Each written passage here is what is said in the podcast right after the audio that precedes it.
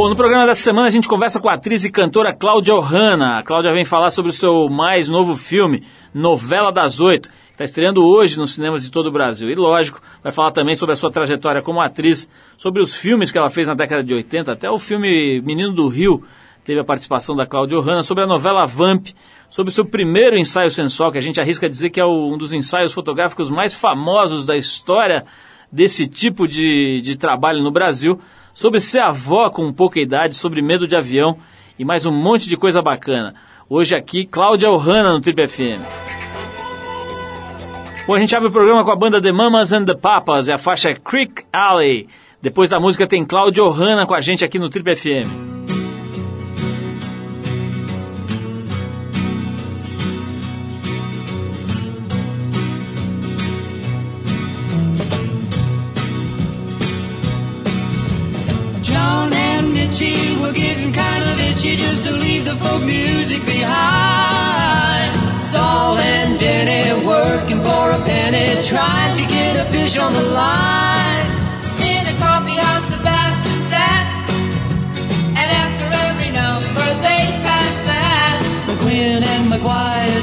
Just a getting higher in L.A. You know where that's at. And no one's getting fat except Mama Cass. Is Danny, you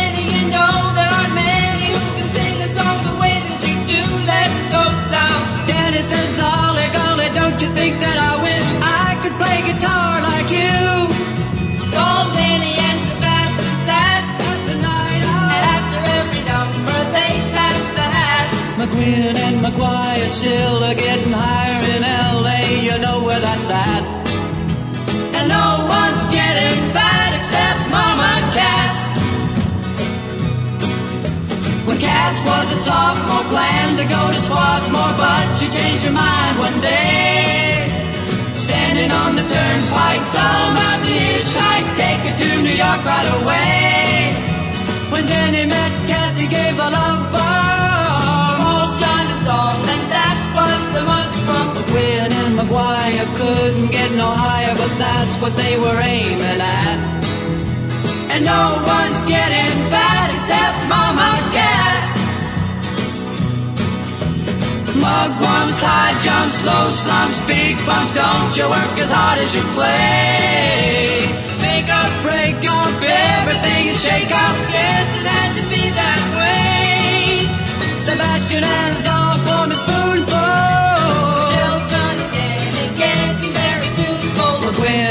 wire just to catching fire in LA. You know where that's at. Everybody's getting fat except Mama Cass.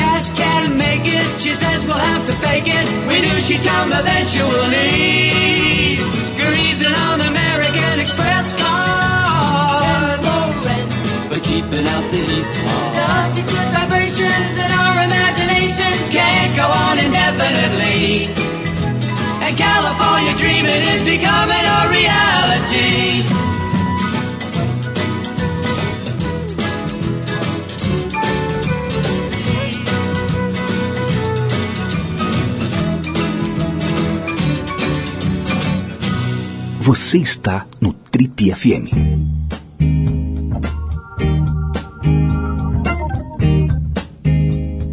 Bela e talentosíssima atriz e cantora, além de ser protagonista de um dos ensaios fotográficos mais famosos do Brasil.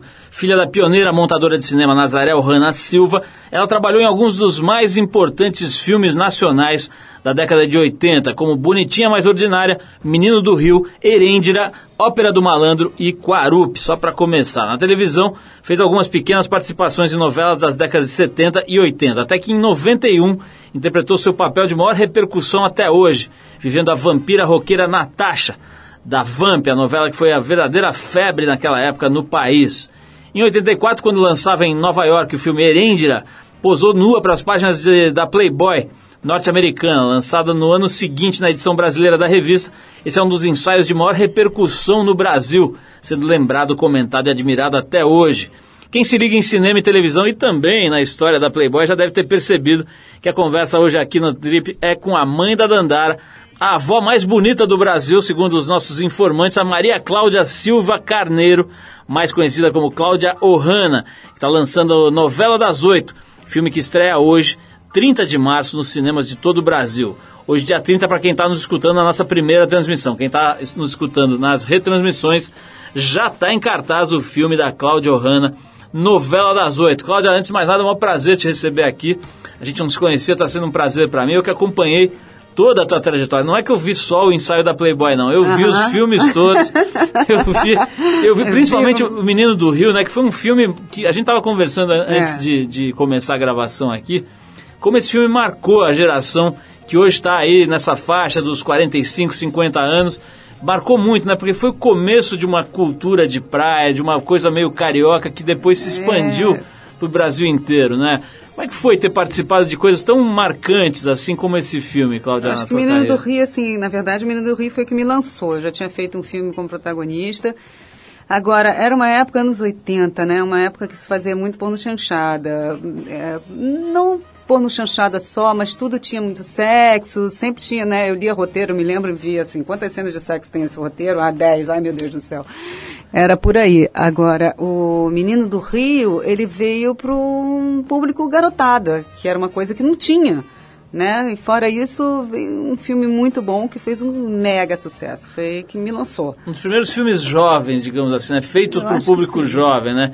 E É, que na é época raro, jun- né? E que na época juntava essa coisa de cultura de praia, de surf, com uma coisa um, meio romântica, com músicas, né? Com bandas que estavam ali É, eh, começando. né, a Blitz começou ali, né? Aliás, estão falando aí que vai ter uma refilmagem do Menino do Rio. Vamos ver se rola mesmo. Tomara. Falando de filme, Cláudia, esse seu filme novo, né, que você está lançando agora, aliás, você deve estar morta, né? Porque quando o cara vai lançar Uhum. filme, fazem uma maratona, uma espécie de triatlon de entrevistas, você não deve aguentar mais. Não é? Pra ver quem aguenta entrevista. ver no final da noite. Mas você vai ver que essa será a entrevista mais bacana do Ah. seu dia, talvez até da sua vida. Vamos ver. Até o final você vai me dizer. Mas esse teu filme novo, Ah. Novela das Oito, se passa em 78, né? Quando o o Brasil estava vivendo aquela febre da discoteca. Aliás, muito em função da, da novela da época, né? O Dancing Days, que tinha lá a Glória Pires, etc. O curioso é que foi é, exatamente nessa novela que você fez a sua primeira participação na TV. Foi isso mesmo, em 78 que você fez a sua primeira... 78, é coincidência, porque na verdade foi um ano assim que eu tinha acabado de fazer 15 anos e aí a minha mãe morreu. É, então eu fiquei assim, sem saber para onde ia tal. Como eu estava falando com você, Gracinha Mota, que era muito amiga de minha mãe, pegou eu e minha irmã e hospedou na casa dela e a gente ficou um tempo lá. E ela fazia assistência de direção do Daniel Filho. Então eu fazia assistente de direção do Dancing Days. Aí ela me levou um dia lá na Globo Tijuca e tal. E aí ela falou, vai lá, vai fazer figuração. E toda arrumada, né? Fingindo que não queria fazer, né? Toda maquiada.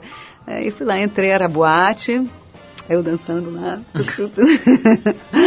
e eu acho que foi uma das primeiras. Eu já tinha feito foto, porque minha mãe trabalhava em cinema, já tinha feito algumas coisinhas pequenas tal. E dali eu fiz a figuração no Dancing Days, coincidências da vida, né? Gracinha Mota, que para quem não sabe é a irmã do Nelson Mota e fez esse trabalho que você está mencionando e muitos outros, Muitos né? outros, Atualmente faz querida vídeos e Gracinha. tal. O, o, o, Cláudia, como é que é esse filme Novela das Oito? Dá uma, uma, uma adiantada pra gente. Uma breve contada é o seguinte, 78, né? Final de ditadura. Ele fala um pouco desse final, resquício de ditadura, e fala do. Ela se chama Novela das Oito, homenagem a Dancing Days, que na época era um absurdo de sucesso, né? Que criou moda e tal. Então fala desse final de ditadura. Meu personagem, ele é uma uma exilada política. Na verdade, ela não era uma militante que pegava em arma tal, ela era uma jornalista que fez um artigo e todo mundo, como sabe, todo mundo, ninguém pegava por causa de alguma coisa política. E ela foi torturada, estuprada, tal e tal, marcada. Ela ficou exilada em São Paulo com outro nome, que acontecia muito naquela época também. E aí começa o filme assim, ela com, trabalhando numa casa numa prostituta, como empregada doméstica, né, disfarçada de Dora, até que ela encontra o torturador dela, que vai lá na casa da prostituta. Aí ela acaba matando. Começa o filme assim. E daí a aventura. A aventura ela voltando para o Rio de Janeiro, voltando para resolver o seu amor, seu passado, seu filho. É um filme, enfim, é um folhetim. Ele tem um clima de folhetim meio novelístico, assim. Como é que é a direção? De quem que é a direção, o elenco? Conta um pouquinho pra gente, Cláudia. Direção do Dilon Rocha, que é um pernambucano que vive em Londres há muito tempo. Tá muito tempo que ele não vinha aqui e tal, no Brasil. E eu acho que é um fanático, um apaixonado pela novela, né? E eu tenho, assim, minha grande parceira no filme é a Vanessa Giacomo, que faz minha parte, né? Ao longo, é uma espécie de Thelma e Luísa. Aí temos também Matheus Solano, querido, é, e várias pessoas.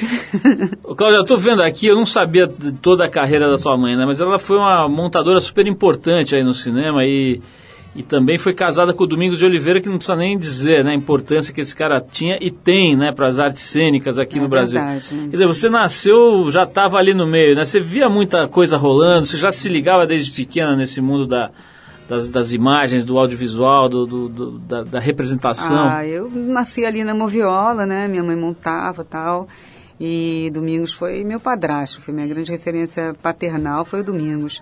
Vi filmagem dele, eu vi, eh, me lembro muito bem de Isso é Simonal. O Simonal fazia um mega sucesso e eu mal sabia quem ele era, eu era pequena. E, e eu vivi nesse meio, para mim era uma coisa normal, então me chamava para fazer alguma coisinha, no Moviola, eu cortava filme. Cinema para mim é, enfim, nasci nele. né? Agora, você tem, tem uma história também de ter casado muito cedo, né, Cláudia? Com 19 anos, né? Você casou com outra figura importante aí da- do- das artes do cinema no Brasil, com o Rui Guerra, né? É, como é que foi essa história de casar tão cedo assim? Por que, que rolou isso? De que, como é que você analisa isso hoje, é, um bom tempo depois, assim? Por que, que você acabou casando tão cedo? Eu acho, bem, eu comecei ali, né, em 78, como eu disse, eu tinha 15 anos. Com 15, já 16, 17 eu já estava me sustentando, 18 eu já estava, já tinha feito o filme A Beça, eu já era uma mulher que vivia sozinha desde os 15. Eu acho que, e aí encontrei, conheci o Rui na época da Eranger, no México, eu acho que também tem a coisa assim de fazer uma família. Eu tava, né, a gente criou uma família, tive mais uma filha junto. Claro que hoje em dia eu acho, nossa, como eu era menina, né? Eu crente que eu era mulher, mas eu era uma criança, cara. Olha só, eu vou, eu vou conversar mais com a, com a Cláudia Hanna aqui, mas a gente vai parar para ouvir uma música. Eu tô com um som aqui, Cláudia, quero que você ouça comigo. Chama, o cara chama-se Rafael Sadik, que é um dos mais interessantes representantes da chamada New, Neo Soul, movimento que dá uma cara nova, uma roupagem mais moderna para velha e boa soul music. A gente vai ouvir a faixa Let's Take a Walk, do álbum, de- do álbum The Way I See It, de 2008. Depois dá uma volta, a gente volta com, a, com o Trip FM, hoje conversando com a Cláudia Hanna, que vai nos contar um monte de coisas legais aqui sobre o começo da carreira dela. Já estamos falando aqui do começo. Vamos falar do tal do ensaio da Playboy, que não dá para não falar. Vamos falar das coisas atuais, da novela Vamp, que também foi um negócio muito importante na tua história. A gente já volta com Cláudia Hanna hoje aqui no Trip. Vamos lá.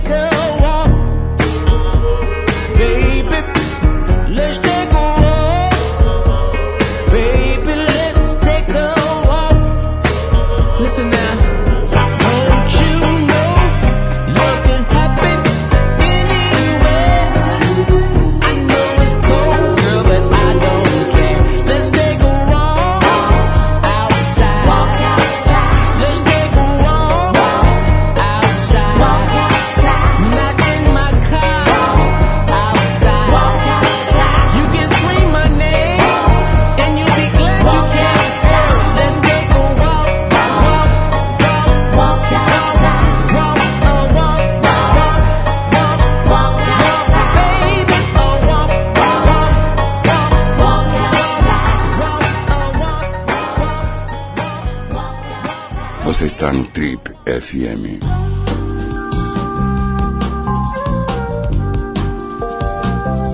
Legal, pessoal, estamos de volta. Esse é o programa de rádio da revista Trip. Hoje recebendo a ilustre, perfumosa e belíssima figura de Cláudia Ohana, essa atriz que é absolutamente fenomenal. Todo mundo conhece, todo mundo se lembra de trabalhos importantes, como, por exemplo, Cláudia, a novela Vamp. Né? Essa novela fez um sucesso meio fora do comum. Né? Existem várias novelas que estouram e que fazem sucesso, mas essa pegou forte mesmo, né? Por que, que você acha? Foi, foi a primeira novela desse, desse tipo de ca- caracterização que agora está tão é, bombado, né? De vampiro, essa coisa. O vampiro tem mesmo uma... mexe com o inconsciente coletivo, né?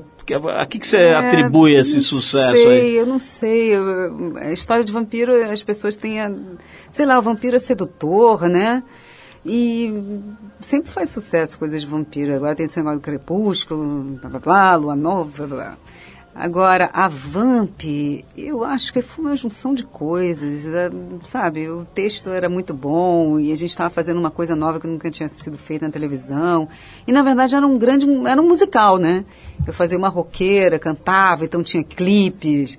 É, foi uma novela que inovou. A gente começou muito séria a novela, eu me lembro disso.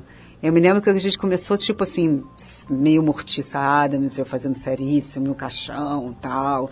Aí depois ela foi ficando comédia, né? Porque não dava para acreditar com aqueles dentes enormes, você falando coisa séria, você tem que levar na brincadeira. E eu acho que, cara, realmente, Vamp, eu me lembro. E com a criançada era uma loucura. As crianças ficavam loucas. Eu me lembro de mães ligando para minha casa. Muita gente ligava para minha casa. né? E falava assim, meu Deus, falando, pelo amor de Deus, fala com minha filha para porque ela quer dormir dentro do caixão. As crianças queriam dormir dentro do caixão. Quer dizer, o caixão virou uma coisa assim, um símbolo, sei lá de quê. Eu que tive tanto medo de entrar naquele caixão no primeiro dia de filmagem, de gravação. Mas eu, é, foi realmente um sucesso, cara. O, o Cláudia, falando desses medos do ator, né? Você gosta de se ver, de se assistir depois que você faz lá um capítulo de novela ou alguma coisa parecida? Você gosta de se ver na tela? Eu gosto de ver. Preciso ver como é que está o meu trabalho. Quanto mais televisão que você pode ver imediatamente mudando alguma coisa, né? Você tem. Você sabe que eu essa é já, já entrevistei vários a- a- a- atores e atrizes aqui que não assistem nada do que eles fazem. Eles têm um Ah, é? incômodo profundo com isso. E, tem, e tem agora o canal Viva, né? Que é o canal que fica repetindo É produções antigas. Tem gente que detesta se ver mais jovem. Então, você tem esse problema de se ver mais jovem e sentir algum tipo de desconforto, não? Não, mas eu não tenho assim vontade de ficar vendo, não. Não tenho. Eu vi até algumas coisas na Vamp e tal, achei engraçado, me achei canastra beça. Aí, mas eu, eu achei muito engraçado. Eu não- também não, não fico vendo, não. Agora, olha só, tem é, é, o fato de que você já tem neto, você ainda é é jovem, tem uma aparência ainda de mais jovem, mas você já tem neto. Isso é um negócio que marca, né? Não deve ser, deve ser uma coisa muito louca ter um neto tão jovem assim, né? Pegou pra você um pouco o fato de, pô, de repente eu sou avó. Você tinha 40 anos, já era avó, 40 e poucos anos, né? Como é que, Isso. como é que me- isso mexeu com você? Eu acho que mexeu mais com os outros, sabia? eu tiro uma certa onda, todo mundo fala, nossa, você é avó? Eu, é, pois é, sou avó. Mas, eh, não, não mexeu não. Mexeu mais, assim, o fato da minha filha ter um filho do que ser avó. Realmente, claro que eu gostaria assim de, de ter aquele tempo que uma avó, a gente tem aquele imaginário daquela avó que conta história, que faz bolo, né? Que fica lá. Tricô. Tricôzinho, tá, tá, tá. Eu não sou essa avó, né? Aí é pedir demais. Nota-se que você não é essa avó. Ô, ô, Cláudia, é, é, eu estava entrevistando aqui há poucas semanas a Lúcia Veríssimo. Ela teve aqui, foi semana passada, né, que a gente pôs no ar o programa dela, e ela falou sobre a experiência de trabalhar no SBT, né? Ela acabou de fazer uma novela lá no SBT e ela tem uma história longa de, de produções na Globo, tal como você também é, fez muita coisa na Globo e depois fez uma novela chamada Canavial, de, Canavial Paixões, de Paixões. que é um nome horroroso, né? Canavial de Paixões. O que, que tem a ver um canavial bem- com paixões, né? Deve ser horrível. Realmente. Fazer amor num canavial deve espetar e pinicar. Mas enfim, Aham. você fez a novela Canavial de Paixões do SBT. É muito diferente fazer uma novela no- fora da Globo, Cláudia? Ah, eu acho que, claro que a estrutura da Globo, assim, é muito, muito maior, muito mais estruturado. E fora isso, a Globo, ela quer inovar, né? O, o SBT, ele ali naquele caso, ele estava repetindo uma novela, ele quer que eu saiba, né? Eu não sou a pessoa especialista nisso. Eu acho que o SBT ele quer, não quer pegar o primeiro lugar, né? A Globo ela tem aquela ambição que é ótimo. Você entra numa novela e para ganhar, né? Então ali estava um remake, é uma coisa mais assim, mais acomodada. Acho Olha, falando de novela, eu estou vendo aqui, estou lembrando, aliás, lendo aqui na pesquisa, eu estou lembrando que você fez é, é, uma novela, aliás, escrita pelo seu irmão, né? O João Manuel João. Carneiro, é, que era a novela favorita, que você fazia o papel daquela caminhoneira, Cida, que era levemente sexy, sensual, assim, uma coisa contida. Mas enfim, mexeu com o imaginário coletivo ali, aquela caminhoneira sensual. É. E dizem que você aprendeu, teve que aprender a dirigir caminhão mesmo. Quer dizer, se nada der certo, dá para levar um frete hoje em dia, ô, Cláudia? Com certeza que eu levo um frete. Eu levo um frete, eu ando de cavalo, eu faço tanta coisa. Você eu toco tem- violão. Você, tem- você é de uma safra, de um tipo de atriz que, que é mais física, assim, né? Que faz as coisas que se joga tal. Ah. Tá certa essa análise ou não? Não sei, eu acho que depende da atriz. Porque hoje em dia as pessoas não fazem. Ah, tem umas que parecem de porcelana, né? Que não, acho que precisa de dublê para tudo, que não quer se envolver em coisas como essa, por exemplo, dirigir de verdade um ah, caminhão. mas né? essa- você vai fazer uma caminhoneira sensacional, você aprender a andar de caminhão e depois você ainda tira uma onda, né?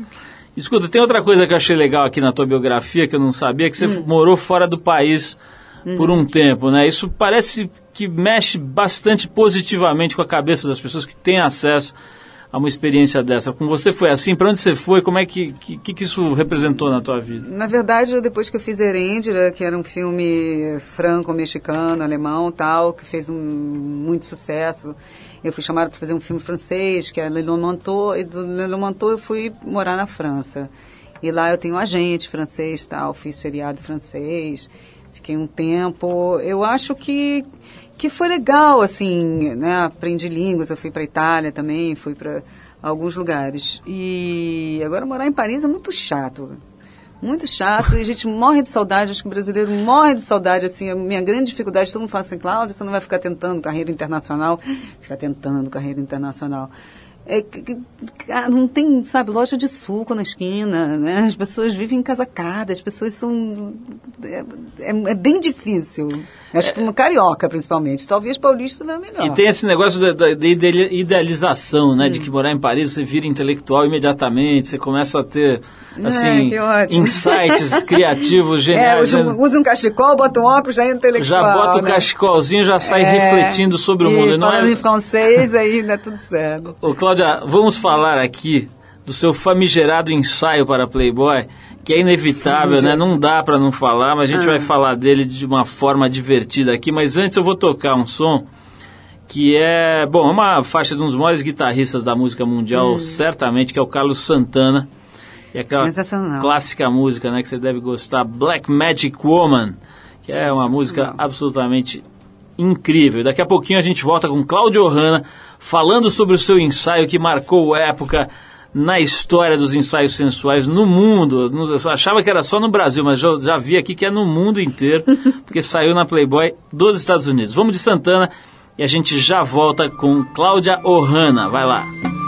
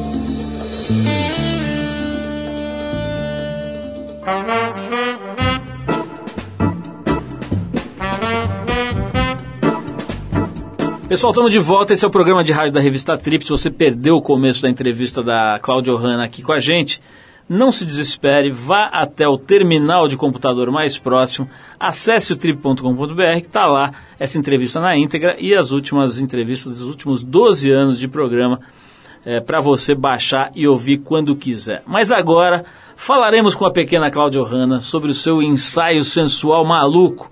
Foi um ensaio muito legal, né, Cláudia? Ficou muito Ah. sexy, mas assim, é evidente que todo mundo lembra da bendita depilação ou da ausência de depilação. Eu tenho um amigo aqui, vou citar o nome, Para. espero que ele não fique bravo, que é o Carlos Mota, primo da Graça Mota e do, e do Nelson Mota, que advoga publicamente contra a depilação feminina. Ele acha que a depilação feminina é quase uma mutilação.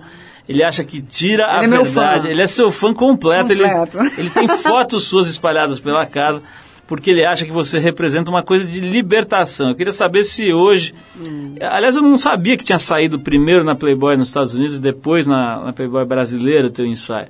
É, na verdade eu fiz para lá, eles venderam para cá. Eu sei que você já falou isso 500 mil vezes, mas faço questão que você me conte o seguinte: hoje, se você voltasse atrás, você teria feito depilação e feito e, e mexido com, a- com essa, esse lado ali da, da- do teu corpo e, das- e da- do próprio ensaio, ou teria feito exatamente como foi, deixando rolar sem depilar nada? Sabendo essa repercussão toda que eu ia ficar marcada pro resto da vida? Exatamente. Com essa consciência toda?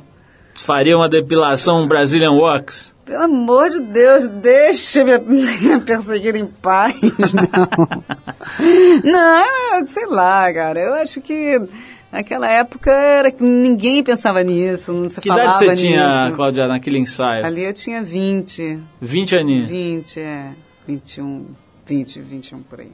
Tá, e, e- É. mas ficou mesmo, ficou mar... é um negócio que marcou, né, na tua... Olha, não tem uma História. semana, uma semana que não sai nada na internet sobre isso. Sério? É impressionante. Até hoje. E eu fiz a outra Playboy, né? Eu fiz há três anos, há dois anos atrás, na Favorita. Eu fiz Ah, outra é Playboy, um ensaio belíssimo e tal, e as pessoas continuam. Aí voltou mais forte ainda a imagem, aquela imagem. Eu tenho que fazer uma outra, tipo assim, zero, né? O- Porque realmente.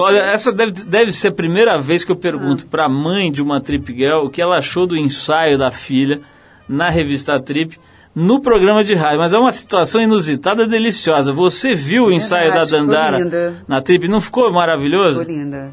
Dandara é muito Então linda. você aprovou o nosso ensaio. Eu achei, não, eu fui Porque contra. geralmente as mães ficam contra os Eu nossos contra, ensaios. A gente diz pra, pra, pra mim, como é que é aquela música? Você não gosta de mim, mas sua filha gosta. A Hum. É, né? não, mas Eu ficou lindo aquele contra, ensaio, não mas ficou? ela é linda, ficou bem bonito. Ela é realmente maravilhosa. Ô, Cláudia, é, eu, eu, olha, confesso que eu não lembrava desse segundo ensaio mais recente agora que você fez, né? Você já estava com 40 e poucos, né?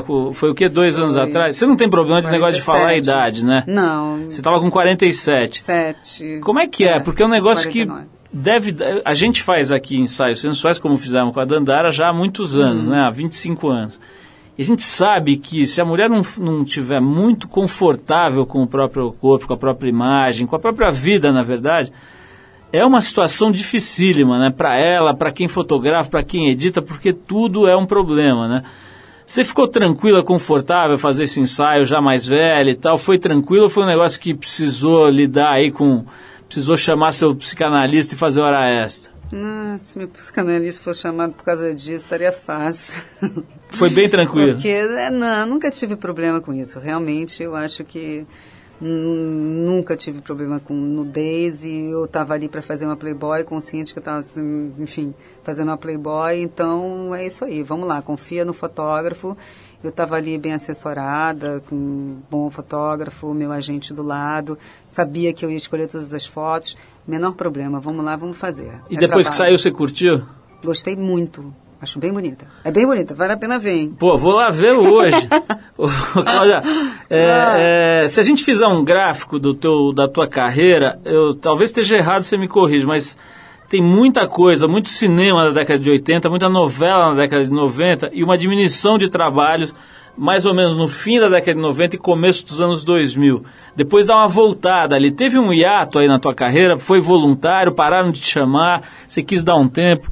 O que, que aconteceu? se é Olha, que está certo a minha análise? Não, tá certo a sua análise, sim. Eu, na verdade, coincidências e problemas e tal. Na verdade, depois eu comecei a fazer muito teatro, né? Eu entrei ali, comecei a fazer musical, aí eu fiz uma ópera também, Carmen, que, que me deu um problema seríssimo. Enfim, fazer uma ópera não é fácil. E eu tive um deslocamento da mandíbula, isso e tal. Fiquei meio deprê. O que, que aconteceu, Cláudia? Você pode falar disso? Porque foi um negócio sério, né? Foi sério, foi sério. Como é que você machucou Ah. isso? De, de ficar. Porque de cantar ópera. Exagerando a articulação? todo dia, é. Sério? É uma com muita tendinite maxilar, é isso? Na verdade, eu tive deslocamento dos dois discos da mandíbula, né? Que nem um menisco aqui. Então, Nossa. até hoje eu tenho problema, ela desloca, eu boto no lugar, é tipo É assim. mesmo? Mas hoje em dia eu já canto, já fiz musical depois tal. E foi bem em 2000. 2000 que eu tive esse problema. Ali eu fiquei bem deprê. Dep- Aí eu fiz alguma coisa, eu fiz uma minissérie, né? Fiz o que, que foi? A Muralha, tal, As Filhas da Mãe, tal. E comecei a fazer teatro. Aí fui voltando ao teatro que eu fiquei meio traumatizada com esse negócio. Falando em enfim. trauma, eu estou lendo aqui na nossa pesquisa, não sei se se confere, que você tinha muito medo de avião, é isso? Tinha. E aí, como é que você resolveu? Porque uma pessoa que faz a vida que você faz deve voar direto, né? Não, antigamente eu voava voo internacional direto, até o Japão, já fui duas vezes. cara. Então era, era muito sofredor.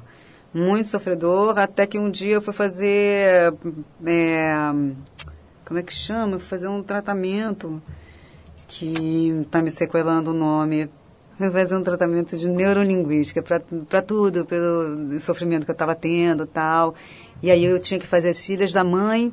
E, e eu me lembro que eu falei assim, cara, eu vou até Los Angeles, depois eu vou para Las Vegas pegar um avião de voos, não sei quanto tempo. Eu falei, tô ferrada, tô ferrada, vamos entupir de remédio. Aí foi que ele me deu um toque, assim, tipo, você se situar, qual é o lugar que te sente segura tal. Eu fiz todo um tratamento, imagina, viajei de pijaminha, pijama, botei o meu despertador piu-piu, assim, do lado, sopinha de casa, eu fiz todo um tratamento psicológico e funcionou, tô aí Você- voando, você- né? vamos lá.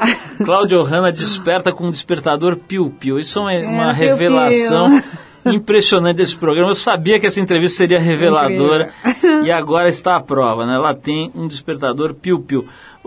Cláudio, a gente já vai voltar para fazer mais um bloco com você, mas eu vou parar aqui para tocar uma, uma música do Raul Seixas. Já está nos cinemas de todo o Brasil o documentário sobre o Raul Seixas, o início, o fim e o meio, que é um filme sobre a vida e a obra desse cara que é um dos mais importantes e ao mesmo tempo mais curiosos ídolos da música brasileira em todos os tempos. Fácil, né? O Raul Seixas.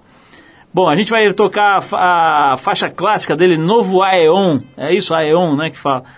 Depois do Raulzito, a gente continua com o Trip FM e com esse papo aqui com o Cláudio Hanna, que fará mais revoluções do calibre dessa agora, do despertador piu-piu, que ninguém sabia que ela tem ao lado da sua cabeceira. Vamos lá de Raulzito e a gente já volta.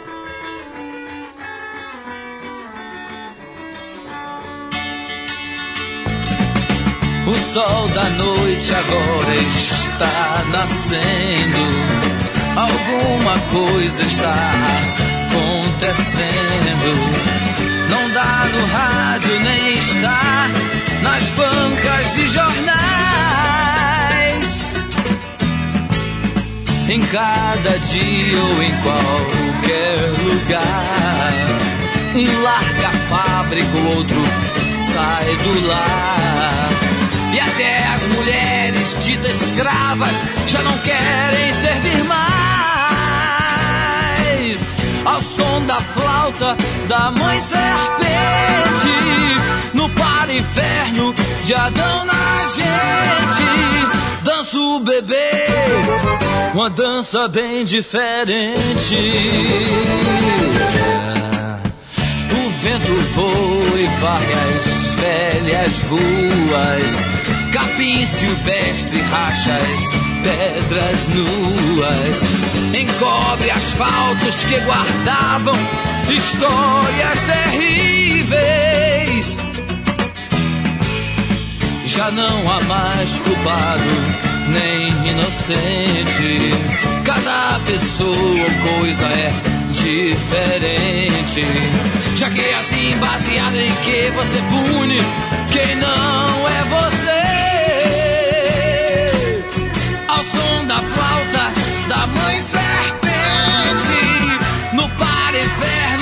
Inferno de Adão na gente, dança o bebê, uma dança bem diferente. Querer o meu não é roubar o seu. Pois o que eu quero é só função de eu. Sociedade alternativa, sociedade novo é um, é um sapato em cada pé. Direito de ser ateu ou de ter fé. Ter prato entupido de comida que você mais gosta. Ser carregado ou carregar gente nas costas. Direito de ter riso de prazer e até direito de deixar Jesus sofrer. Você está no Trip FM.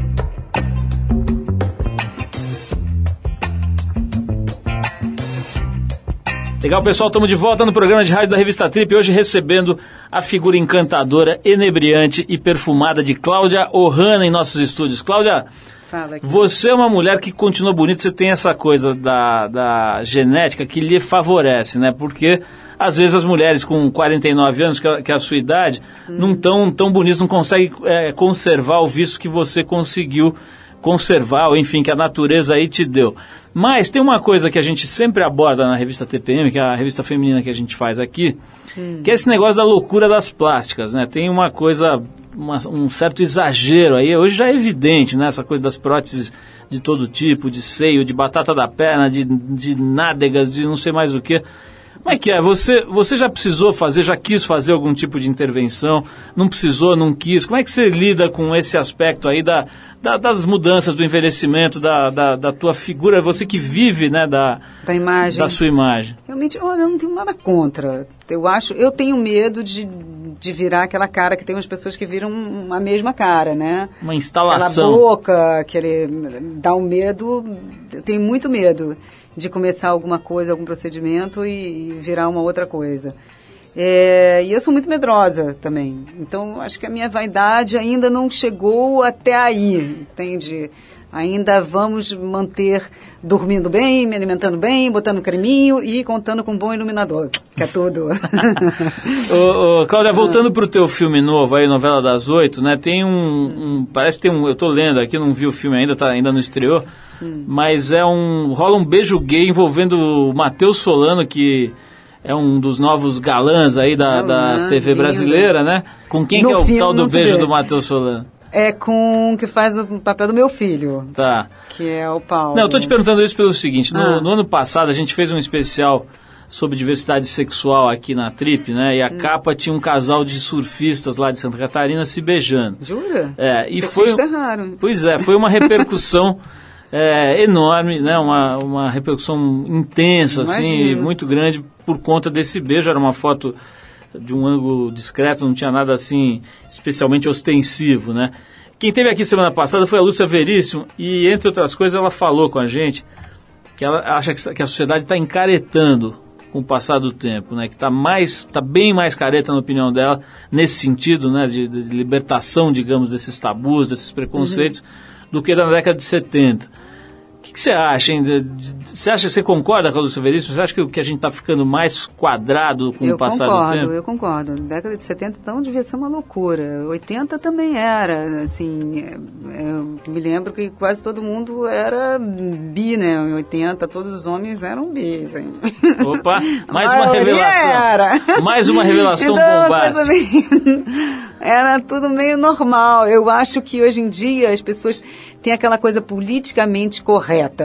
Então, temos que aceitar o casal gay, temos que aceitar não sei o que, temos que aceitar, mas no fundo não se aceita, sabe? No fundo se choca ainda. Eu acho que está encaretando em muitos sentidos. Acho que na arte, vários sentidos. As pessoas têm medo, enfim. Cláudia, estou vendo aqui também que a Hum. sua mãe fez montagem de muito filme de porno chanchada, né? Que, aliás, é Fez. uma certa altura da- da- do campeonato aí na história recente, Hum. só se fazia filme com essa... Só se fazia, não, mas assim, Década de 70, 90% dos filmes, década de 70 especialmente, eram filmes que poderiam ser chamados de porno chanchadas, né? Como é que era para você acompanhar essas montagens, ver aquela, aquela, aquele tipo de cinema sendo produzido? Ah, na Você verdade era muito ingênuo, né? Ponto chanchado você vê hoje em dia é ingênuo, você parece assim um seio, nádegas, bundas e mas é, é, fazia assim um clima, era aquele climazinho, eu me lembro da minha mãe falando assim, olha só, quer ver eu fazendo um clima e que vão achar que vai rolar sexo, não vai rolar sexo, eu pequenininho, vendo? Ela botava musiquinha, ah, né, mentir, não vai rolar sexo, ela ficava brincando com isso assim. E era, eu acho ingênuo, é engraçado. Naquela época só se fazia esse tipo de coisa por causa da ditadura, que não podia se fazer filme sério. Foi uma maneira também de ganhar o público, aí o público ia bastante, tal e tal, enfim. Aliás, nesse É canal engraçado. Viva, nesse canal Viva também é divertidíssimo, né, assistir. Canal Brasil. O Canal, Brasil, desculpa, todo não, é. tô confundindo. O Canal Viva é outra história, são as produções novela, antigas da Globo. é. No Canal Brasil é genial ver verdade. as, as porno chanchadas e filmes Genial. de todos os tipos Vão feitos virar no Brasil. tudo cult, né? Com Sem certeza. dúvida.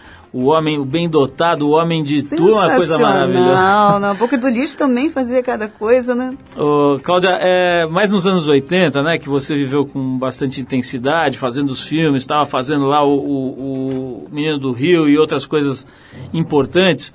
Foi uma época de muita droga, né? A cocaína, principalmente, invadiu o Brasil nessa época e fez um monte de vítimas, né? Gente que até hoje paga um preço alto aí pela, pela, por conta das drogas. Como é que foi? Você viu isso tudo, certamente viu isso tudo passando ali.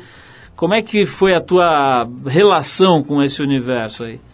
Olha, eu sempre tive muito medo de drogas, assim. Eu tenho medo de, de remédios, de drogas, de coisas que, que tiram um pouco. é, eu gostava muito de beber, mas hoje em dia nem beber eu bebo. Eu sou, eu sou bem careta, cara. Sou bem careta. Quer dizer, o que é careta também? Eu não acho que alguém que cheire seja alguma pessoa doidona, não. Eu acho que tem muita gente que cheira e careta. E eu acho que hoje em dia ainda há cocaína, é engraçado isso. E quando eu escuto fulano que cheira, não sei o que lá, eu falo, nossa, coisa de época, né? Porque a década de 80 realmente as pessoas tinham cocaína assim na festa. Datou, né?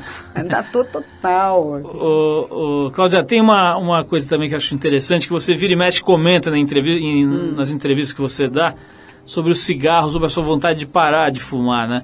A gente fez uma edição aqui recentemente, aliás, a segunda edição que a gente faz sobre o tema, sobre a indústria do cigarro, as técnicas que a indústria do cigarro tem usado para seduzir as pessoas e para convencê-las a adotar os seus produtos e, e- e entrar na condição né, de, de- de dependente químico. Como é que você está lidando com isso hoje? Você continua fazendo força para parar? Já relaxou, já desencanou? Como é que você está com isso? Não, continuo tentando parar. Eu tô assim, eu conto cigarros. Eu fumo 10 cigarros por dia. Aí às vezes eu vou diminuindo tal. E agora que eu devo talvez fazer um musical, eu tenho que parar de fumar. Eu já parei várias vezes quando eu estou fazendo um musical, eu paro, porque senão não dá para cantar. Não tenho fôlego para isso. Agora, eu estou sempre tentando, voltando para três anos, aí eu volto. Eu acho que cigarro é uma droga pesada. Cigarro é uma droga. Café é uma droga pesada. Café também é, é brabo. Nessas, nessas pesquisas que a gente faz para fazer as revistas, tem depoimentos, por- Hum. como por exemplo do, do Drauzio Varela, do Dr. Drauzio Varela, Hum. dizendo que nos anos todos de clínica, especialmente nos anos em que ele trabalhou nos presídios, que ele via gente largando a heroína, largando a cocaína, mas não conseguindo largar o cigarro, né? Um nível de, de dependência química altíssimo, de adicção, né? Altíssimo. difícil. Mas olha só, esse lado teu de cantora, como é que é, Cláudia? Porque a gente não, não vê tanto a tua figura associada à música, muito mais às artes cênicas. Como é que é? Você canta profissionalmente, tem feito shows e apresentações, como é que é esse lado? Não, já fiz show. Não, eu canto mais assim, fazendo musical tal. No filme eu canto uma música, uma música linda, aliás. É, geralmente me chamam para cantar no filme, eu faço um musical, assim, não penso, às vezes eu penso em fazer show, mas às vezes eu acho muito cafona, tô fazendo show, aí eu desisto. Bom, Cláudia, vamos convidar as pessoas a assistirem o teu filme novo, né? Tá estreando hoje, a gente tá indo ao ar dia 30 de março, o filme estreia hoje, quem tá vendo a reprise do programa vai aos cinemas porque já tá rolando o filme novo da Cláudia Ohana, Novela das Oito, o longa-metragem novo da Cláudia Ohana. Cláudia, como é que tem sido aí o teu planejamento? O que, que você pretende fazer aí mais pra frente? Já tem filme novo? Já tem outros tro- projetos ou não? Agora só acabei de gravar Mandrake, que é uma minissérie para HBO, que deve estar sendo lançada, eu acho que em julho e tal. E é isso, estou aqui fazendo a estreia do, do longa, novela das oito. Então não tá- se confunda que não é uma novela, é um filme. Tá todo mundo convidado então para assistir o Novela das Oito com a Cláudia Ohana, que é essa pessoa absolutamente fundamental na história do cinema brasileiro. Fez pô, filmes com pouquíssima idade. Menino do Rio é um clássico, né? O Erendira também é um filme importante, Quarupi, Ópera do Malandro, Bonitinha Mais Ordinária, é uma filmografia vasta aqui da Cláudia Ohana, fora um monte de novelas e fora aquele ensaio maravilhoso e marcante, digamos assim, que ela fez para Playboy há um bom tempo. Obrigado, Cláudia, pela tua presença. Realmente foi muito prazeroso conversar Obrigada, com você. querido, obrigada. Como eu disse, foi a melhor entrevista do seu dia. Eu tenho certeza Ah, que você foi. concordou. E a gente vai terminar aqui o papo com a Cláudia Ohana com uma música que acaba de ganhar uma versão para o filme Novela das Oito, o filme dela. Chama-se Don't Let Me Be Misunderstood. Ah, como a gente ainda não tem essa gravação, a gente selecionou aqui a versão que consagrou essa faixa, que é de 65, com a banda The Animals. Sensacional. Se você for ao filme, for ver o filme da Claudio Hanna vai ver a versão de Don't Let Me Be Misunderstood feita para o filme. Mas aqui vai a versão do The Animals, especialmente para Claudio Hanna, nossa musa aqui do Trip FM. Vamos nessa. Obrigado, Cláudia. Um beijão, querido.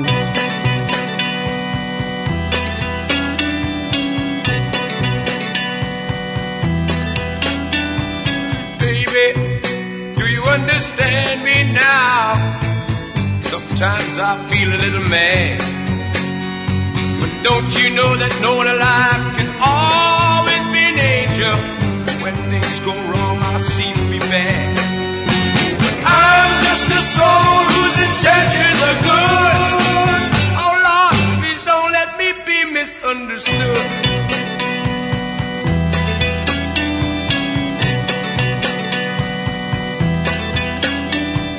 Baby, sometimes I'm so carefree a joy that's hard to hide.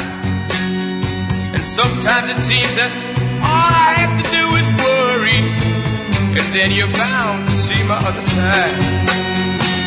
I'm just a soul whose intentions are good.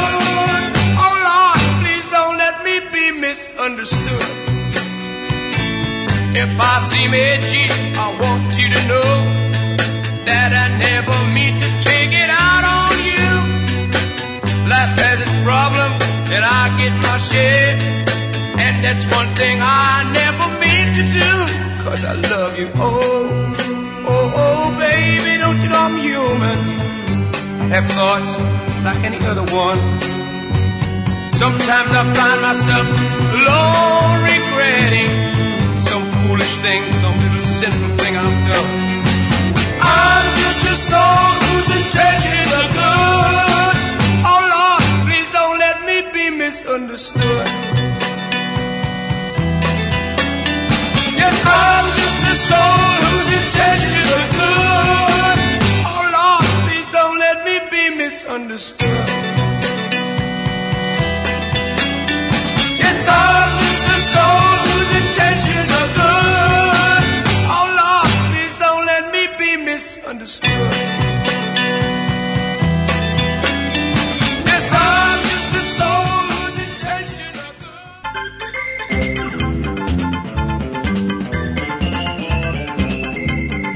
Bom, a gente vai ficando por aqui com mais um Trip FM. Lembrando que o programa é uma produção da equipe que faz a revista Trip e já vai para o seu 28º aniversário. São 28 anos de independência no rádio brasileiro. Apresentação de Paulo Lima, produção e edição de Alexandre Potashev. Para falar com a gente, você pode escrever para radio@trip.com.br ou então pode procurar a gente lá no Facebook. A gente está lá no Facebook barra Revista Trip. E se você perdeu o programa de hoje, quer ouvir de novo ou quer conhecer melhor o nosso trabalho, entra no trip.com.br. Lá você vai encontrar um arquivo com centenas de programas, centenas de entrevistas feitas por aqui nos últimos 12 anos. E você pode baixar essas entrevistas para ouvir a hora que quiser, onde quiser. Tem gente que ouve no trem, no ônibus, pedalando, correndo, enfim, a hora que você quiser, você pode acompanhar o nosso trabalho. Você também pode acessar esse arquivo pelo aplicativo da revista Trip para o iPhone, para o iPod Touch e também agora no iPad. É só procurar lá na Apple Store, você vai achar, ele é gratuito.